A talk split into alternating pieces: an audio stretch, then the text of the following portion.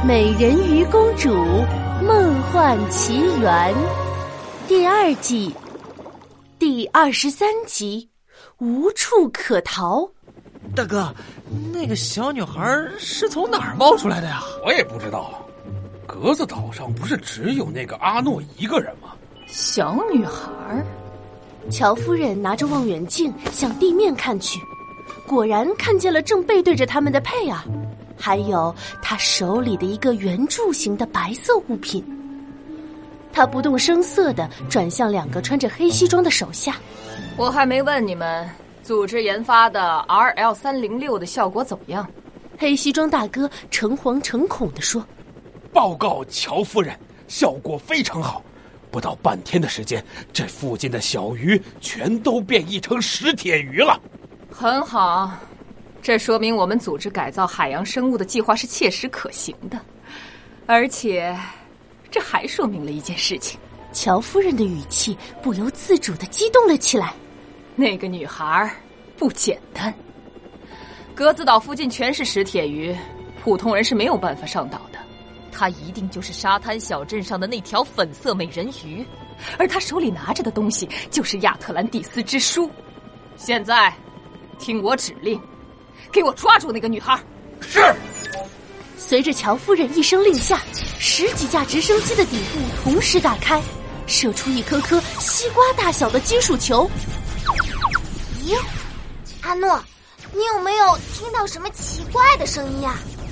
佩尔和阿诺顺着声音的来源望去，只见半空中一颗颗金属球瞬间打开，变成了一张张硕大的金属网，铺天盖地的朝他们飞来。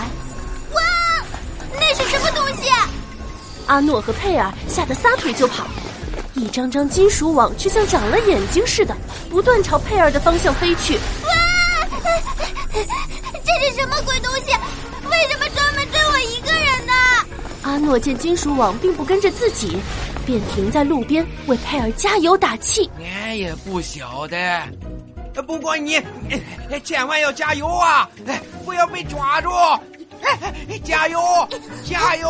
佩尔灵活的躲闪着，抓不到你，抓不到我，抓不到！哎呀，一张金属网牢牢的网住了佩尔。放开我！放开我！是谁这么没有公德心，这样乱丢渔网啊？佩尔拼命的挣扎着，可是这张金属网不知道是用什么材质做成的，又沉又结实，既掀不开也扯不断。他头顶上空的一架直升机里探出一张欣喜若狂的脸，抓住了！大哥，我们抓住他了！很好，快把他给我抓到直升机上来！是大哥。直升机的底部又伸出几只长长的金属臂，像是抓娃娃一样。金属臂末端的钳子轻轻松松就夹住了被困在网里动弹不得的佩尔。佩尔一边挣扎着，一边努力思索：是，是刚才那两个坏蛋。可他们为什么要抓我呢？难道是为了亚特兰蒂斯之书？嗯嗯，没错，一定是这样。不过本少女是不会让他们得逞的。佩尔掏出他一直紧紧捂在怀里的藏书指南，朝阿诺的方向丢了过去。阿诺，接住！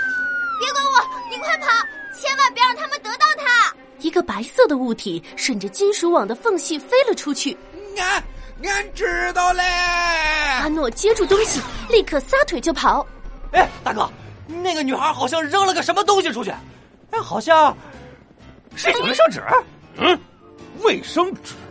黑西装大哥眼睛一眯，拿着望远镜仔细观察着，是有点像卫生纸啊！啊，哎呦，你这个笨蛋，那百分之百不是卫生纸！你没听见乔夫人说吗？那肯定是亚特兰蒂斯之书，要不然阿诺那么紧张干什么？哎呀，快给我追！十几架直升机瞬间调转方向，紧紧追踪着阿诺。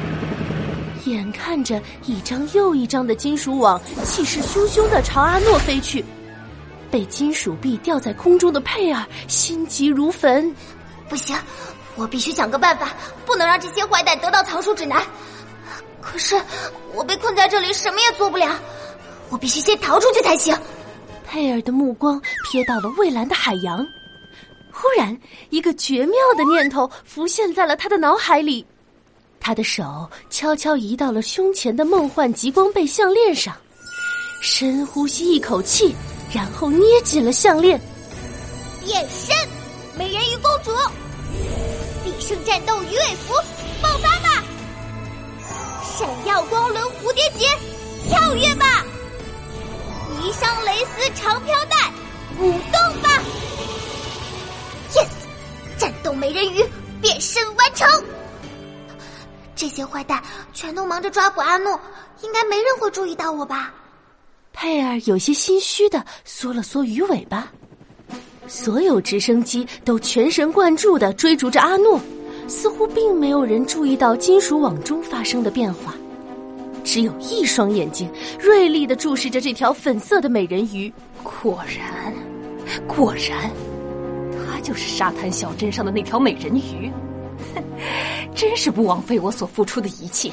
今天就是收获成果的时刻。世界上最珍惜的海洋生物之一是我的了。